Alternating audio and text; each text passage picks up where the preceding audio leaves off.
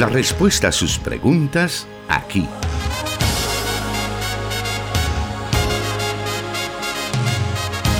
En Solución Bíblica. Comenzamos.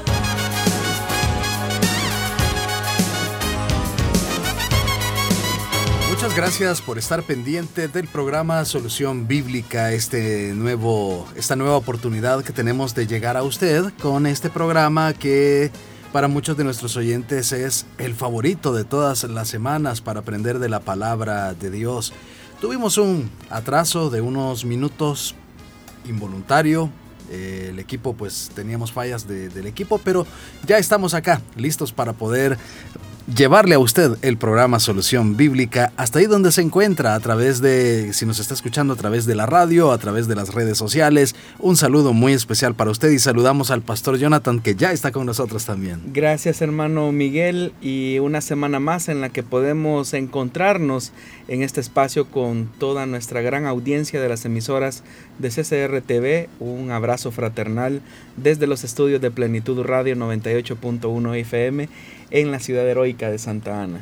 Y sin más, vamos a dar inicio entonces esta tarde al programa para que podamos escuchar las respuestas a las preguntas que hemos recibido durante toda la semana. Hemos recibido algunas de estas preguntas durante los programas que hemos transmitido tanto el martes y viernes anteriores y las hemos tomado para llevarlas a la lista que tenemos en la cual estamos depositando cada una de sus preguntas. Así que le animamos para que durante este programa usted nos escriba y así podamos estar en contacto eh, para poder tener sus preguntas y trasladarlas al pastor Jonathan Medrano.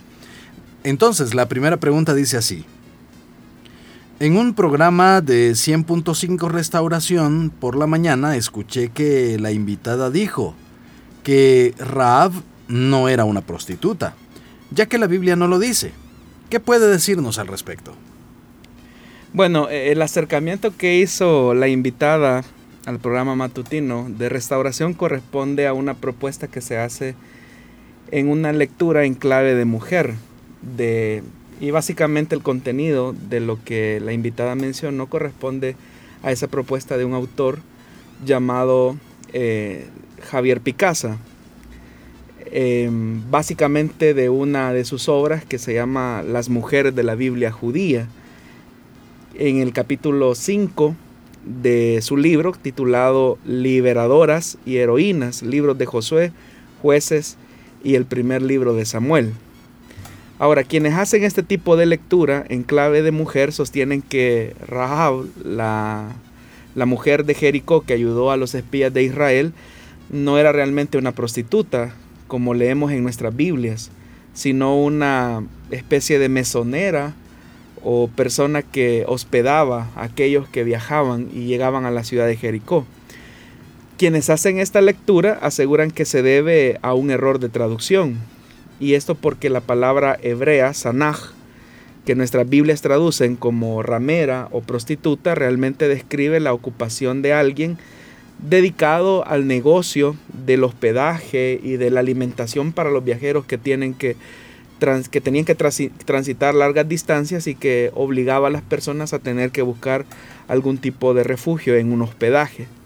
Entonces ellos dicen que por lo tanto la traducción correcta sería de mesonera o alguien que tiene una casa o que está a cargo de una casa y en realidad no una prostituta, pero es importante que veamos brevemente si el asunto es cierto así como se describe en esta propuesta que se hace en clave de mujer o en, una lectura un poco feminista del, del, tema. Los argumentos a favor de que Rahab en realidad era una mesonera podría sintetizarse básicamente de la siguiente manera. Dicen que en primer lugar Rahab vivía en la muralla de Jericó y los espías se hospedaron en su casa y ella demuestra tener algún tipo de conocimiento de la política de la región y se sugiere que gozaba de algún tipo de reconocimiento o de respeto ante las autoridades. Por eso es que cuando andan buscando a estos hombres, inmediatamente van a la casa de Rahab.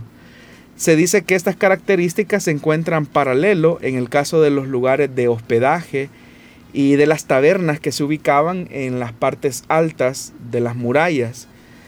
Y esa es una como una característica de, estas, de estos lugares, porque se decía que en esos lugares donde se apostaban estos hospedajes o estas tabernas, en realidad eran lugares de prostitución y de conspiración. De tal manera que era común que mujeres como Rahab dirigieran este tipo de sitios. Y esto también se deduce porque en la ley o en el famoso código de Hammurabi había cierta disposición para mujeres que tenían este tipo de negocios. De hecho, que en uno de los apartados del código de Hammurabi, que es uno de los escritos más antiguos que tiene la humanidad, este decía de la siguiente manera, si se reúnen rebeldes en la casa de una comerciante de vino eh, eh, y ésta no los conduce al palacio, será muerta. Eso es lo que decía la ley de Hammurabi. Pero específicamente, note cómo eh, el código de Hammurabi dice, si se reúnen rebeldes en la casa de una comerciante de vino, de dátiles, esta debe de, de conducirlos al palacio, si no, esta mujer terminará muerta. Ahora bien, el problema con este argumento es que la información que nos da el texto bíblico es bastante escasa y no nos permite confirmar que realmente Rahab se dedicara a esas actividades. Cuando se habla de casa en el hebreo, bet era una palabra muy general y la frase traducida como se hospedaron resulta ser bastante ambigua porque también puede traducirse como descansaron. Pero hay una diferencia entre hospedarse, descansar, porque no, el, punto o el meollo del asunto es cuánto tiempo permanecieron, eh, si fue un descanso o si fue un hospedaje como tal. Entonces el lenguaje utilizado no necesariamente describe un hospedaje o un mesón o una casa de huéspedes. En cuanto a que si Rahab tenía este tipo de negocio, solamente podemos inferir si algo está, si hay alguna relación, por ejemplo, cuando se dice que eh, en la parte del techo, eh, en la parte alta o de la azotea más bien, habían manojos de lino que sirvieron como para cubrir a los espías. Pero de eso no es posible determinar la actividad comercial que Rahab eh, utilizaba. Entonces, a partir de, eso, uno puede llegar a pensar y decir, no, en realidad no era una prostituta como tal. Y ese es, cuando, repito, cuando se hace un acercamiento en clave de mujer. En segundo lugar, también se argumenta que la palabra hebrea, sanaj, que se traduce como ramera o prostituta, podía incluir eh, el término mesonera, una persona que tiene una casa grande y hospeda a una persona que está en, tránsito. Y en realidad no puede ser una ramera. Pero el problema es que contra esta, contra esta teoría, vamos a decirlo así, o contra esta descripción que se hace de la palabra hebrea sanaj en el Antiguo Testamento, esa, ese término sanaj eh, describe en realidad una característica de una persona que es desleal, que es inmoral sexualmente y que también es infiel. Uno puede notar eso tan fácilmente para quienes, digamos, pueden eh, tener en sus bibliotecas o en sus casas una concordancia eh, y buscar la palabra sanaj y van a notar que la palabra sanaj que se traduce como ramera en el libro de José efectivamente hace alusión a una persona que es inmoral, a una persona adúltera, a una persona que no tiene cualidades eh, de ser una, una persona con, con, posibilidades. Y también en tercer lugar se alega que tanto Flavio Josefo eh, un escritor judío del siglo I, de quien hemos hablado en otros programas, como un Targum, eh, que es una paráfrasis en arameo, eh, y es el Targum de Nevim, que es un, como, como, repito, es una paráfrasis en arameo del libro de Josué, de finales del siglo I, traduce en Sanaj por mesonera. Pero contra esto se ha señalado que la palabra aramea que usa este Targum y que supuestamente significa mesonera o alguien que tiene una casa grande, esa misma palabra es la que, la que en realidad hace justicia al texto de Josué capítulo 2, eh, versículo número 1. Pero si uno nota, hay otros pasajes de la Biblia donde también se utiliza este término sanaj y claramente el texto deja en evidencia que se refiere a la actividad de la prostitución. Por ejemplo, en el primer libro de Reyes, capítulo 3, versículo 16, cuando dice la Biblia que se presentan ante Salomón aquellas dos prostitutas, el término que ahí se utiliza es sanaj y se está hablando de personas que se dedican eh, a una actividad inmoral lo que indica que quienes lo han entendido como una mesonera en realidad cometen un error al acercarse a, este, eh, a, esta descripción de ramera. Aún en el caso de Josefo, que plantea cuando él la describe como una, una mesonera, en realidad lo está haciendo usando un eufemismo para no escandalizar a sus lectores. Es decir, él prefiere utilizar Sanaj como mesonera, pero es más que todo en un sentido de usar eh, un, eufemismo. Además, eh, una de las cosas que tenemos que notar es que contra ese tercer argumento, que por ejemplo la Septuaginta, una traducción del Antiguo Testamento al griego que antecede por lo menos unos dos siglos a Josefo y a este Targum de Nevin, que es del siglo I, traduce la palabra hebrea sanaj por la palabra griega porné, de donde viene la palabra pornografía. Porné sin duda significa ramera o prostituta. De hecho que el Nuevo Testamento sigue a la Septuaginta y en Hebreos capítulo 11 versículo 31 y en Santiago capítulo 2 versículo 25 se habla así de Rahab la porné, es decir, Rahab la ramera. Entonces para quienes confesamos que la inspiración de las escrituras es verbal y plenaria, este hecho decide definitivamente la cuestión a favor de que en realidad Rahab fue efectivamente una ramera. Pero por lo visto también por la preponderancia de la prueba con la que contamos también nos lleva a la conclusión que en realidad la actividad comercial o el estilo de vida de Rahab es bastante incierto. Entonces, eh, es verdad, los traductores siguen traduciendo eh, como ramera o prostituta en las versiones modernas, ¿verdad? Eh, como por ejemplo las versiones que nosotros conocemos como NBI, la traducción del lenguaje actual, la Biblia de las Américas. Entonces, sería un error pensar que si es lo uno o lo otro, si es que era mesonera o era prostituta.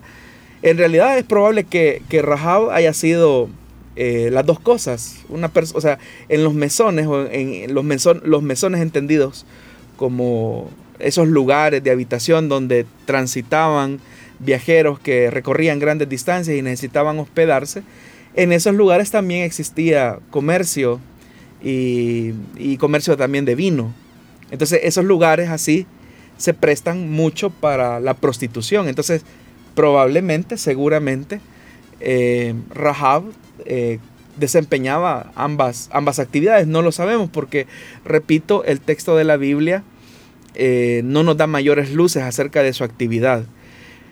Y en realidad lo más importante y es lo que hay que rescatar de, esto es que Rahab fue un instrumento útil en las manos de Dios. Independientemente si es que eh, tuviera una casa grande para hospedar a personas como eh, algunos eh, quieren ver esa interpretación en clave de mujer o si también se quiere ver como tradicionalmente lo hemos comprendido, eso no es lo más importante. Lo más importante es cómo esta mujer, como también se mencionó en esa entrevista, fue útil para los planes de Dios. Hay personas que a lo largo de la historia han tratado de la manera de avergonzar el relato bíblico en el sentido de cómo Dios es capaz de utilizar a una mujer tan, tan inmoral como Rahab, como Dios da la victoria a través de una mujer tan inmoral. Entonces muchos eh, tratan la manera de avergonzar la historia o avergonzar a los cristianos señalando que la heroína de ese relato, porque eso hay que decirlo, eh, fue una ramera.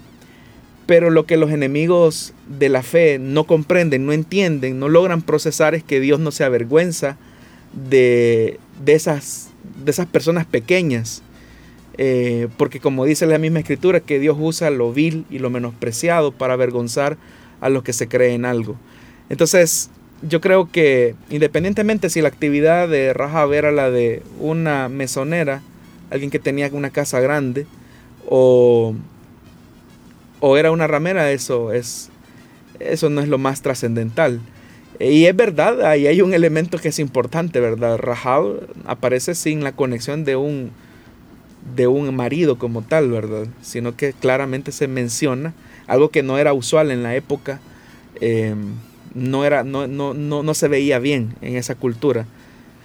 Eso es lo que podríamos decir al respecto. Muy bien, habiendo dado esa primera respuesta a la primera de nuestras preguntas para hoy, vamos a hacer una breve pausa y volvemos con más de Solución Bíblica.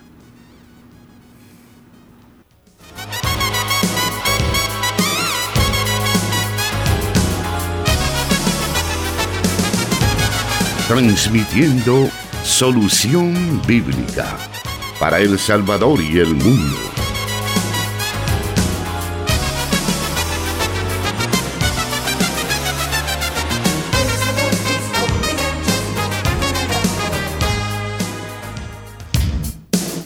Seguimos adelante con el programa Solución Bíblica para este día martes. Y queremos agradecer a las personas que ya están conectadas con nosotros a través de nuestra página en Facebook de Solución Bíblica. También a quienes están conectados a través de Plenitud Radio y Misión Cristiana de Lima en Santa Ana. Estamos a la espera de ver sus comentarios y que usted pueda decirnos dónde nos está escuchando o viendo, ese es un detalle muy interesante para nosotros. Vamos a la siguiente pregunta para esta tarde y esta dice así. Un, un creyente que trabaja en la policía y en el ejército debería usar armas de fuego que sirven para matar. Bueno, hay que entender ciertos elementos, ¿verdad? Uno de ellos es que a causa de la condición de inmoralidad en la que el hombre ha caído por su naturaleza depravada, Dios ha dejado em, ciertos elementos que de alguna manera logran frenar la maldad de los hombres. Uno de esos elementos que pertenecen a lo que se conoce en teología como la gracia común de Dios es la intervención eh, que hace el Estado para frenar la maldad de los hombres. Y la intervención que hace el Estado para tratar la manera de refrenar un poco la maldad y la violencia de los hombres se hace a través de la ley, eh, a través de la persuasión y también hay ciertos elementos en materia que se convierten como en elementos disuasivos para frenar a la conducta de los hombres que buscan eh, vivir al margen de la ley. Obviamente que para lograr de alguna manera frenar esa conducta es que a veces se hace necesario el uso de la fuerza y con ello también el uso de eh, elementos como las, las armas para tratar la manera de lograr cierto nivel de intimidación. Estamos claros que las armas han sido diseñadas claramente para matar y dependiendo de la legislatura o de la política que se implemente en cada sistema policial eh, o de seguridad de cada país, eh, nosotros entendemos que los cuerpos de seguridad están para disuadir precisamente a aquellos que tratan la manera de violentar al, débil o, o tratar la manera de defender al que tiene que enfrentarse a situaciones como esas. Entonces, siendo que estos elementos que he mencionado de la intervención de la gracia común que se manifiesta en las acciones legales y a través de las autoridades y cómo estos también han distribuido cuotas de autoridad sobre la vida de personas que están encargadas de velar por la seguridad de las personas, Em, obviamente que ahí la política de seguridad es la que va a determinar el uso de la fuerza. Para eso hay una regulación en las leyes, es decir, hay un protocolo que los cuerpos policiales deben de seguir en situaciones donde eh, sea necesario el uso de la fuerza. Y eso está regulado, al menos en el caso de nuestro país, la manera en cómo un agente de la seguridad pública debe de intervenir en ciertos casos. Entonces, si hay una regulación, hay un camino de cómo se debe de proceder.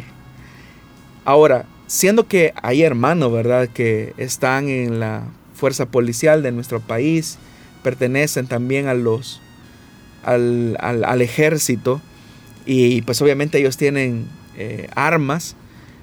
Eh, esa arma se, se les ha otorgado por parte del Estado como una herramienta de seguridad y de protección a las personas. Y obviamente que, repito, hay un proceso que se debe de seguir en cuanto al uso de la fuerza que se debe de aplicar cuando hay una situación de violencia específica. Al respecto, el apóstol Pablo, en un pasaje bastante conocido de Romanos capítulo 13, versículo del 1 al 5, establece precisamente esta verdad que he señalado. Aunque el énfasis básicamente de Pablo tiene que ver con el hecho del reconocimiento de la autoridad como un elemento de la gracia común de Dios para los hombres, también es un llamado a los cristianos para que se sometan a la autoridad. Y Pablo dice de la siguiente manera, o en el capítulo 13 de Romanos, dice, todos deben someterse a las autoridades públicas, pues no hay autoridad que Dios no haya dispuesto. Así que las que existen fueron establecidas por Él. Por lo tanto, el que se opone a la autoridad se revela contra lo que Dios ha instituido. Los que así proceden recibirán castigo, porque los gobernantes no están para infundir terror a los que hacen lo bueno, sino a los que hacen lo malo. Es decir, que hay un parámetro y Dios aquí está estableciendo claramente en su palabra un parámetro de cómo debe de hacerse uso de la fuerza. En primer lugar, establece un principio. Toda autoridad Dios la ha colocado. En segundo lugar, dice que aquellos que se oponen a la autoridad, aquellos que no transitan eh, civilmente eh, en la vida con un respeto a la autoridad que Dios mismo ha instituido, en la parte final del versículo 2 dice, los que así proceden recibirán castigo. Y ese castigo obviamente tiene que ver eh, con consecuencias por rebelarse u oponerse a la autoridad.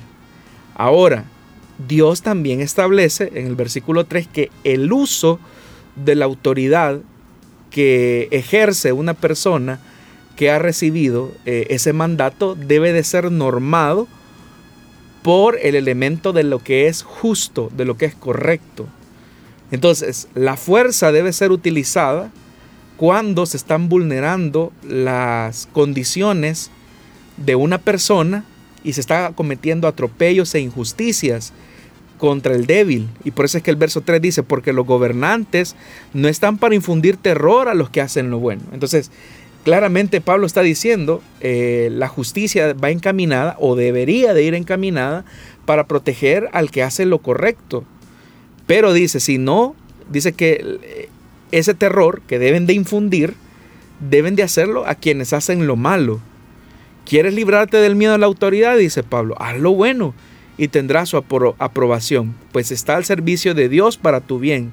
Pero si haces lo malo, entonces debes de tener miedo no en vano, y vea lo que dice, no en vano lleva la espada, que era un arma en el siglo I, no en vano lleva la espada, pues está al servicio de Dios para impartir justicia y castigar al malhechor.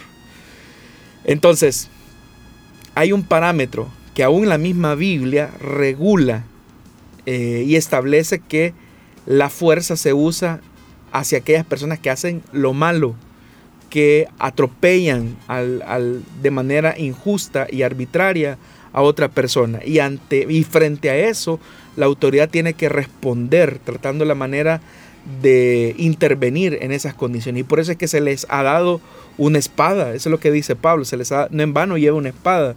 O sea, no en vano se le ha dado un instrumento para tratar la manera de intervenir en condiciones como esas. Así que Pablo concluye en el versículo 5, así que es necesario someterse a las autoridades, no solo para evitar el castigo, dice, sino también por razones de conciencia. Entonces, es un equilibrio que se debe establecer. Obviamente que ese es el ideal de Dios. Sin embargo, todos sabemos que, bueno, han habido noticias muy tristes, ¿verdad? De abuso de autoridad. Nosotros hemos sido testigos a través de las noticias, eh, no solamente acá en nuestro país, sino que también fuera de nuestras fronteras, cuando ha existido un abuso de la autoridad y cuando los protocolos que eh, se han establecido eh, se vulneran, se atropellan. Entonces es ahí donde la población tiene mucha incertidumbre, mucha sospecha, diría yo, a quienes utilizan la autoridad. ¿Qué podríamos decirle a, nuestros hermanos, aparte de todo lo que usted ha señalado con respecto a lo que la Biblia dice, a nuestros hermanos que tienen un cargo de ese tipo y pues de alguna manera por las mismas circunstancias ellos han tenido que incluso recurrir a asistencia eh, psicológica, ¿deben seguirlo haciendo o hay algo que deberían de hacer de manera espiritual, dado pues que estamos hablando de este tema? Bueno, yo creo que es importante que las personas eh, logren siempre conseguir cierta estabilidad emocional frente a cualquier situación difícil que se pueda estar viviendo. E incluso las personas que han ido a, la guerra, eh, uno puede notar que hay ciertos elementos em, traumáticos que vivieron en una condición tan difícil como, como lo es un conflicto militar que ha, sido necesaria la intervención de la psicología como tal. Nosotros acá en nuestro país, hermano, lamentablemente no le damos la importancia, diría yo, al tema de la salud mental, porque casi siempre está el, el, mito, el tabú, diría yo, que, ah, no, es el tema psicológico o psiquiátrico incluso, eso es para gente loca, Entonces, si alguien visita a un psicólogo o un psiquiatra, a veces se le mira con sospecha diciendo, de que te sentís loco o loca. Pero a veces hay ciertas situaciones difíciles, no solamente quienes están viviendo en la presión de pertenecer a un cuerpo policial o, que están en el ejército, sino que todos en nuestro país de alguna manera tenemos que sufrir o lidiar con ciertas tensiones emocionales. Y pues ahí se hace necesario em, la ayuda de Dios, obviamente, pero también Dios ha dejado los recursos eh, necesarios para tratar la manera de aliviar un poco la situación. Entonces es de tener un balance y un equilibrio. Hay cosas que, Dios hace y otras cosas que nosotros debemos de hacer por sentido común. Muy bien, estamos a unos minutos, a unos segundos de poder conocer algunos de los comentarios que nos envían nuestros oyentes por medio de las redes sociales. Y a través de WhatsApp también nos están escribiendo algunos hermanos hablándonos acerca de lo importante que es este programa para ellos. Vamos a volver en unos segundos y damos lectura a esos mensajes.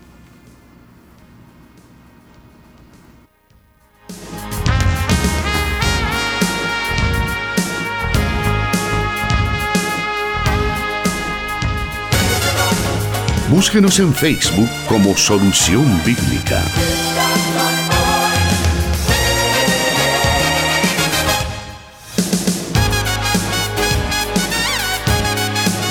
Y tenemos por acá que uno de nuestros oyentes nos dice, bendiciones amados hermanos, les saluda Héctor Rosales y les escucho en Ciudad Delgado este día. Muy esperado por mi persona porque a las 5 de la tarde nos instruimos en la palabra en el programa Solución Bíblica. También nos dice por acá otro oyente, buenas noches, un saludo al pastor Jonathan y Miguel, les saludo desde Nicaragua, de Francisco Humberto Ramírez, bendiciones. También nos dice por acá otro oyente, saludos y bendiciones, siempre en sintonía de la radio y escuchando este programa que es de mucha bendición para mi vida espiritual. Nos está saludando por acá también Carlos Vidal de San José, California. Saludos, Dios les bendiga.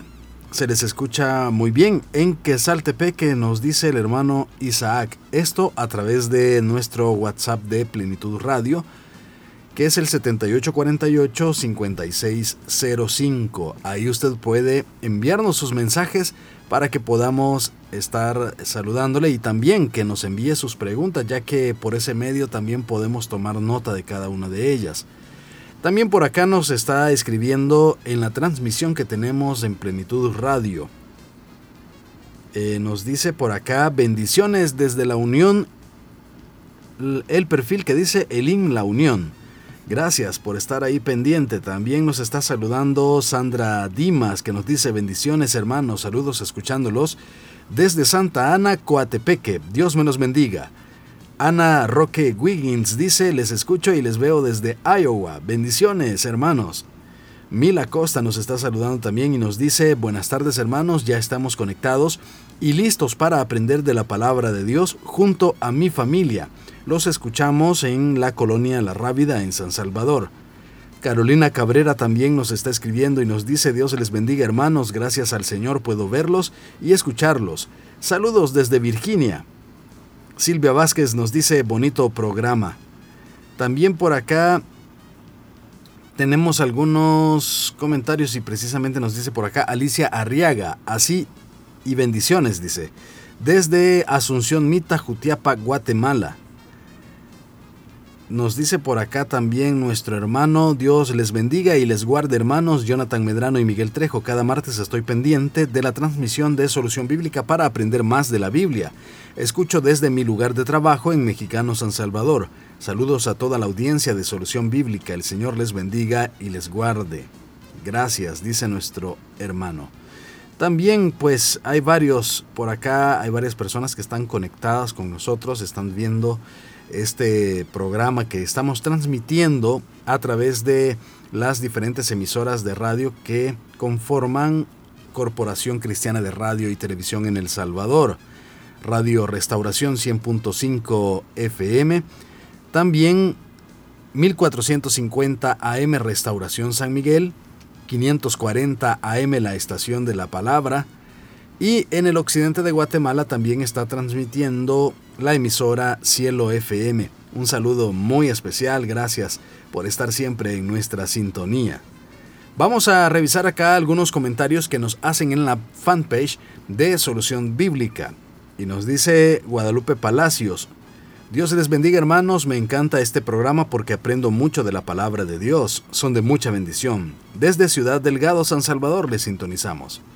Ana Guzmán nos dice, Hola hermanos, un gusto saludarlos y encontrarnos en este programa para aprender cada día más de la palabra de Dios.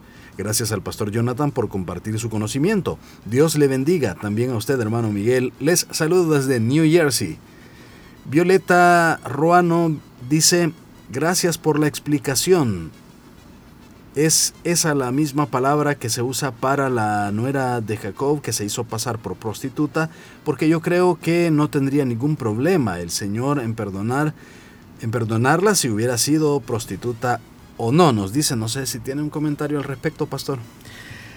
Eh, bueno, hay, si, si, ustedes escucharon la entrevista a la que el oyente hacía mención, hay un elemento que también es, es importante destacar. Efectivamente que cuando se habla de prostitución, en algunos casos, como en el, caso que, por el que pregunta la oyente, no se está refiriendo a una prostitución como la conocemos ahora, ¿verdad? Eh, por una cuestión de dinero o por placer sexual, sino que era una prostitución, como se enfatizó también en esa entrevista, eh, una prostitución de tipo idolátrica, eh, cúltica.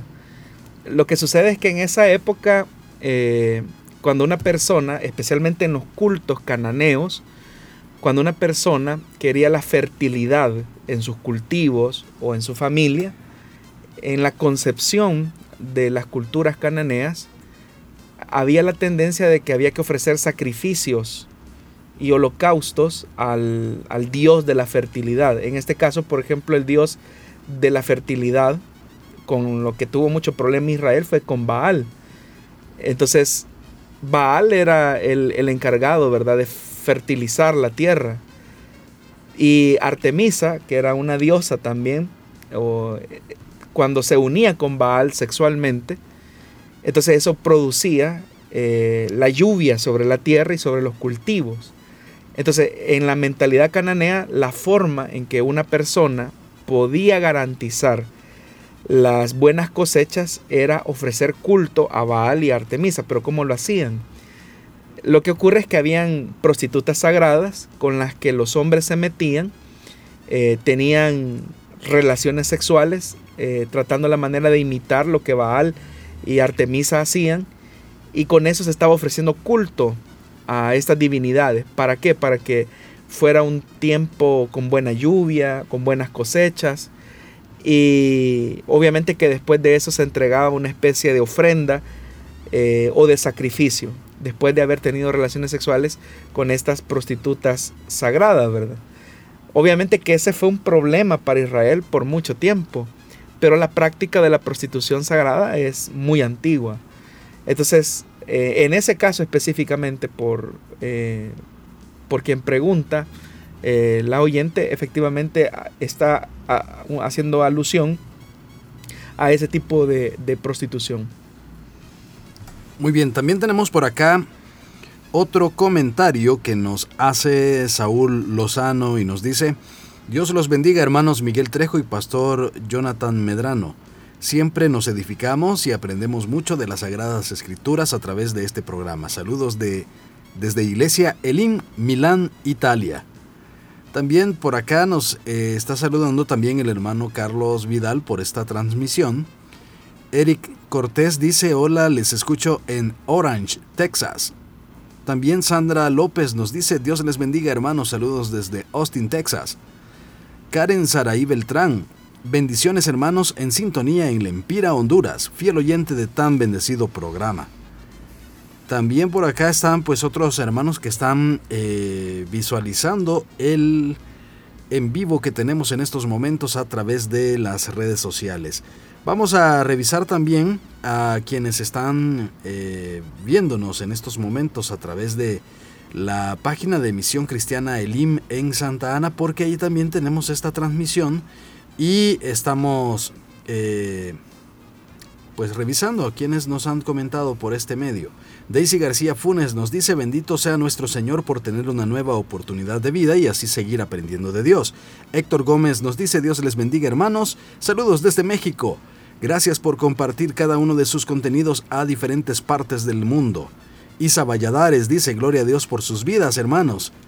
Daisy García Funes, Dios les bendiga hermanos Jonathan Medrano y Miguel Trejo desde Tonacatepeque, siempre en sintonía de solución bíblica, escuchando por 100.5 FM.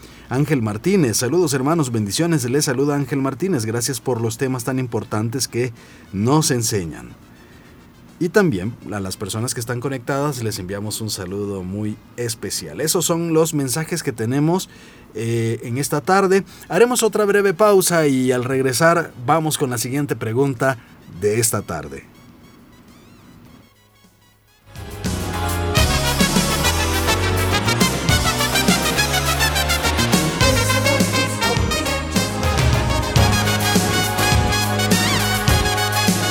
Solución Bíblica.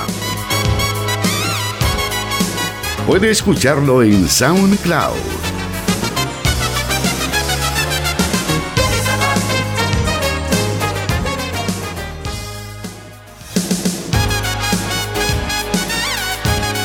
Bueno, no queremos dejar de lado tampoco a las personas que mientras estábamos leyendo los comentarios de nuestros oyentes en Facebook también decidieron eh, comentarnos a través de WhatsApp. Y nos dice, buenas tardes hermanos, los escucho en Sensun Tepe, que la verdad aprendo mucho en sus respuestas. Excelente y sigan adelante. José Heriberto Bonilla es quien nos escribe esto. Y también saludos desde Sierra Morena, Soyapango, siempre en sintonía de 100.5. Muy bonito programa. Vamos ahora a la siguiente pregunta para esta tarde. Esta nos dice así. Dios les bendiga hermanos. Quisiera saber qué es un dogma. Bueno, en el Nuevo Testamento el vocablo griego eh, dogma se refiere a un decreto, a una ordenanza, a una decisión, a una orden. Y solamente para efectos de un ejemplo quiero citar algunos pasajes de la Biblia. Eh, Lucas capítulo 2 versículo 1 dice, para aquellos días Augusto César decretó que se levantara un censo en todo el imperio romano. Pero ese tema de decretó es haciendo alusión a esta palabra eh, como una orden o una ordenanza. En Hechos capítulo 16, versículo 4, un pasaje muy importante que nos describe las condiciones de conformación de la comunidad cristiana en el siglo I o de las comunidades cristianas en plural. Dice Hechos capítulo 16, versículo 4 al 5, al pasar por las ciudades entregaban los acuerdos. Y ahí nuevamente aparece ese, vocablo griego, dogma. entregaban los acuerdos tomados por los apóstoles y los ancianos de Jerusalén para que los pusieran en práctica. Y así las iglesias se fortalecían en la fe y crecían en número día tras día. Entonces la dogmática eh, de la iglesia surgió como una necesidad de definir las doctrinas básicas y universales del cristianismo. Y eso fue un proceso que duró eh, varios siglos. También respecto a este tema, ¿cuál sería entonces la diferencia entre el dogma, la doctrina y un credo de fe? Bueno, al hablar de un dogma estamos eh, hablando de esa definición, de ese acuerdo, de una verdad revelada en la palabra de Dios. Por ejemplo, nosotros tenemos el dogma de la Trinidad de Dios. Pero ese dogma se desprende en múltiples doctrinas que, obviamente eh, están unificadas o condensadas en ese dogma. Por ejemplo, eh, nosotros en, la, eh, en, el caso de Elim, ¿verdad? Que tenemos el manual de doctrinas básicas. Hay un tema ahí que se llama la Trinidad de Dios, ¿verdad? Ese es el tema o el dogma general. Pero de ese dogma se desprenden otras doctrinas como la personalidad y deidad de Jesús, la personalidad del Espíritu Santo, y así también podríamos ir sumando otras doctrinas que fundamentan el dogma. Ahora, un credo como tal es una confesión de ese dogma que, eh, que, es ese conjunto de doctrinas básicas de la fe cristiana. Entonces, de manera general tenemos el dogma, las doctrinas y, la, y, el credo, que es como una confesión. El credo es una confesión de decir esto es lo que creemos y esto es lo que nos hace eh, distintos a, o nuestra identidad de fe determina esto. Y en esos aspectos, obviamente que el cristianismo es, es, es universal, porque el cristianismo ortodoxo universal sostiene un dogma, como por ejemplo el dogma de la Trinidad. Nadie cuestiona ese dogma porque a partir de las reflexiones que la iglesia hizo por varios siglos, se llegó a la conclusión que Dios subsiste, que Dios subsiste en tres personas distintas. Un mismo Dios, pero con tres personalidades distintas. El cristianismo universal sostiene y cree esta verdad de la palabra de Dios. Pero de esa verdad se derivan otras, como por ejemplo lo que mencionaba, ¿verdad? La personalidad y deidad de Jesús o la personalidad del Espíritu Santo. Para que el cristianismo pudiera asimilar la enseñanza, es que se creaban los credos y a eso se le llamó en el 325 o se conoce como el credo niceno donde se establece la verdad de la doctrina de la Trinidad, pero el tema de los credos eh, también eh, son propios incluso del, de, las, de las escrituras del Nuevo Testamento. Vamos a aprovechar este bloque también para poder conocer la siguiente pregunta que nos envía nuestra audiencia.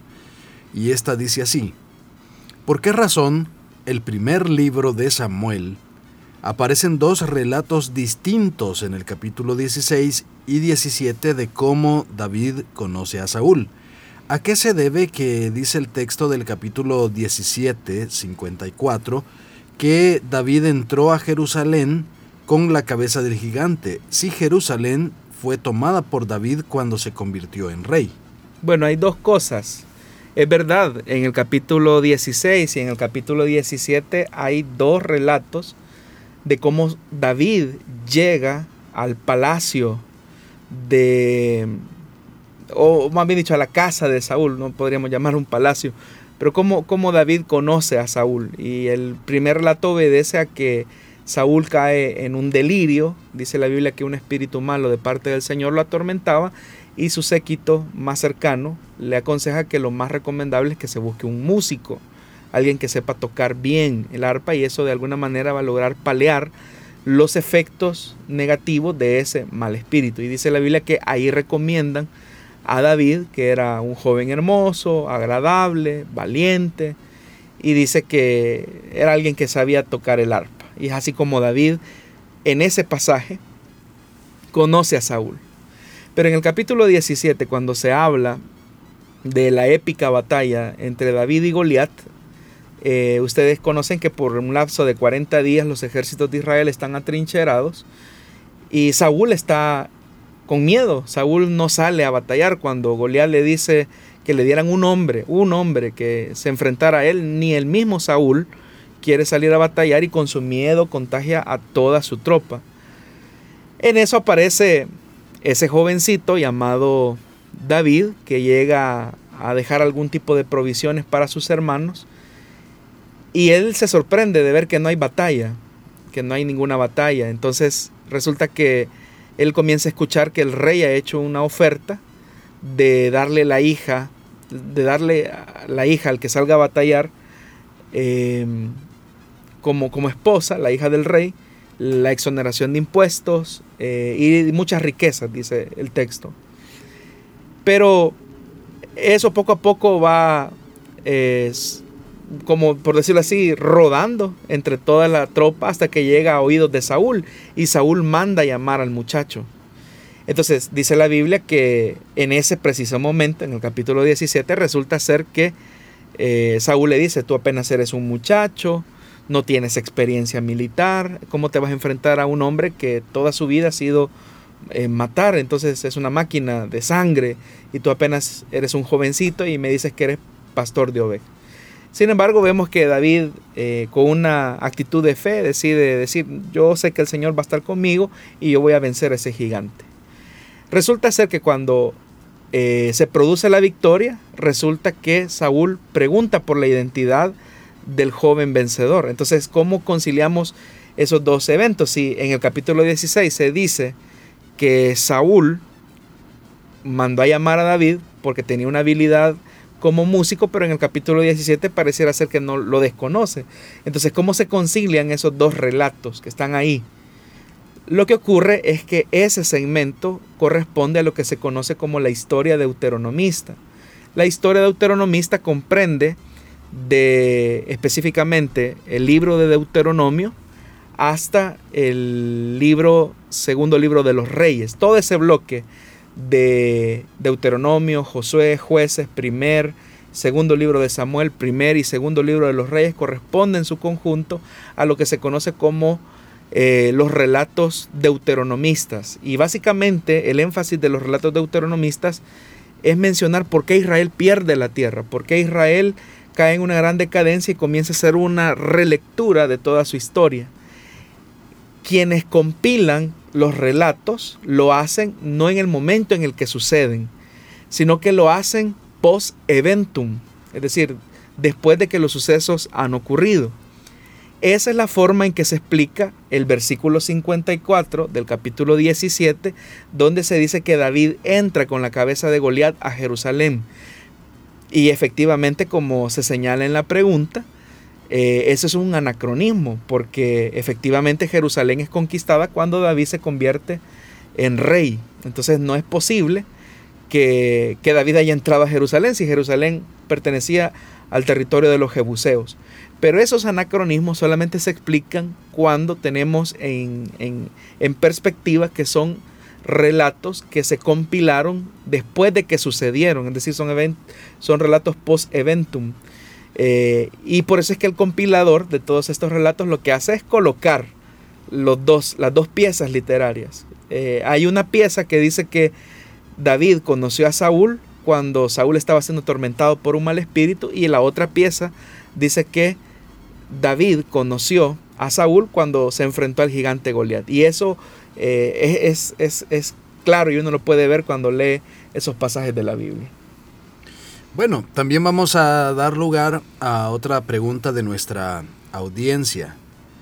Y por acá nos dice, escuché en un estudio que Jesús y su padre adoptivo José en realidad no fueron carpinteros como la tradición nos enseña. ¿Qué tan cierto es esto?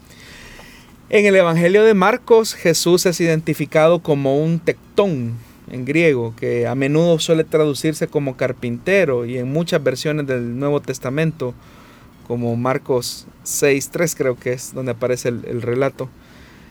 Y en Mateo también se nos dice que José, su padre adoptivo, igualmente tenía, eh, se le identifica con este término, tectón.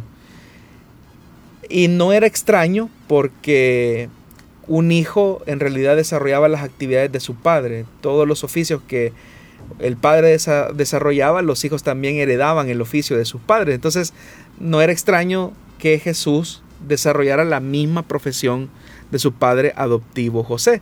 Y hay otros ejemplos también en el Nuevo Testamento donde se identifica a una persona no tanto por su nombre, sino por su oficio. En el libro de los Hechos de los Apóstoles, cuando se habla de Simón, se dice Simón el curtidor, es decir, que se dedicaba a trabajar las pieles, se le conocía así con ese oficio. Ahora, el término tectón ha sido interpretado de diferentes maneras desde la época del Nuevo Testamento, incluyendo los términos que generalmente conocemos como carpintero, pero también ese término puede significar constructor. Entonces, probablemente José y Jesús pudieron haber sido eh, constructores, eh, gente que trabajaba con materiales, trabajaba con, sus manos. Eh, todos sabemos que la tierra de Israel es una tierra bastante árida, lo que menos hay es árboles en cantidad o bosques espesos de la cual se podría trabajar la madera. Entonces lo más, lo que algunos piensan que en realidad el término está haciendo alusión no tanto a un carpintero que trabaja la madera como, como lo conocemos ahora, sino a una persona que trabaja con sus manos eh, o labra o hace algo.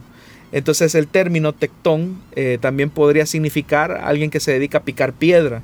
Eso también podría ser otro término. Y en una región como Nazaret, se podría esperar que José y Jesús eh, usaran esos talentos o ese oficio de maneras muy distintas como el trabajo en la madera, es una posibilidad, pero también el trabajo en la piedra. Entonces, casarnos con una idea, como muchas veces es representado, especialmente en, épocas como diciembre, como José el Carpintero, eh, puede llevarnos a ciertos a ciertos romanticismos que, no, corresponden. Yo a veces hasta he escuchado predicaciones que dicen que Jesús estaba en el taller de carpintería con, con su papá, ¿verdad? Trabajando. Y, esa imagen corresponde a, la, a, la, a, cómo se ha traducido esta palabra eh, del griego al español en nuestras versiones de la Biblia.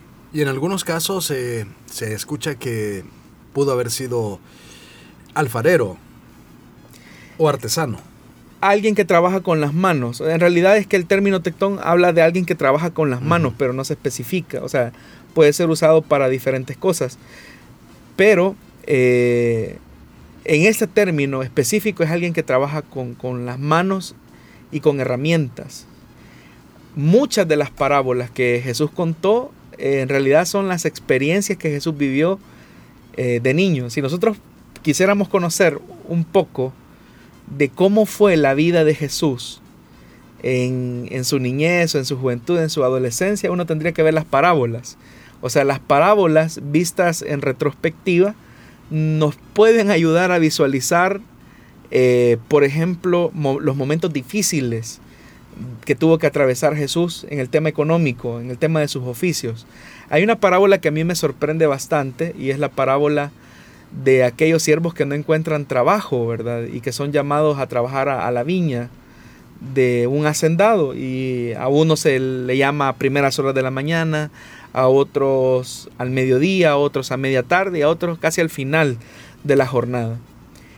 Cuando se lee ese texto y uno lo lee así a secas, eh, lamentablemente le puede perder la riqueza de lo que Jesús está diciendo, porque probablemente Jesús en su juventud, en su niñez, tuvo que, ser uno de, esos hombres junto a su padre José, su padre adoptivo José, eh, donde nadie les contrataba, donde nadie les daba trabajo, porque José y Jesús, si, el término hace alusión a alguien que trabaja con las manos, eh, la piedra o la madera, como, como sea, o los bienes, eh, seguramente Jesús muchas veces se encontró en situaciones donde donde nadie les, daba trabajo, porque era como alguien, o sea, el término hace alusión a alguien que, es de, oficios varios, alguien que se dedica a lo que salga. Eh, no es tan posible que el término haga una alusión a la alfarería porque en realidad quienes eh, eran alfareros tenían una posición económica un poco más estable. Y, Jesús sabemos que era un hombre pobre de Galilea eh, y correspondía a esos estamentos de pobreza donde lo que se trabajaba más era la tierra. por eso es que muchas de las parábolas son agrícolas, parábolas agrícolas eh, y también hay un, elemento muy, muy particular y es que siempre Jesús denota el tema de las desigualdades que se pueden vivir en el mismo campo. Entonces eso nos puede llevar a pensar y a reflexionar también en que Jesús supo lo que nosotros en buen salvadoreño sabemos ir a rebuscarse para ganarse el pan. Es que eso es lo que a mí me gusta de las parábolas, hermano Miguel, porque uno puede lograr descubrir, o sea, al Jesús humano, en, esa, en esos años de silencio. O sea, ver a un Jesús que sí se tuvo que rebuscar. O sea, Jesús sabía lo que era acostarse sin tener un mendrugo de pan en su estómago. Jesús lo sabía. Eh, por eso es que cuando incluso cuando uno ve las descripciones eh, culturales, sociológicas, antropológicas del siglo I, uno se sorprende. Por ejemplo, se sabe que la estatura máxima de un hombre judío del siglo I no sobrepasaba los 1 metro con 65, los 1,65. E, esa era la mayor altura porque los niveles de desnutrición eran tan severos en la época que el crecimiento de las personas no era tan notable. O por ejemplo ver las, que los niños cuando superaban la edad de 5 años se podría decir que habían superado un, un estado, un, un, estadio más bien de, de mortalidad, porque se sabía que de, los ceros a los cinco años había muchos riesgos de mortalidad infantil. Entonces Jesús vio eh, mucha realidad de pobreza, de hambre, de ver personas tiradas. Por ejemplo, la parábola del buen samaritano es otro ejemplo.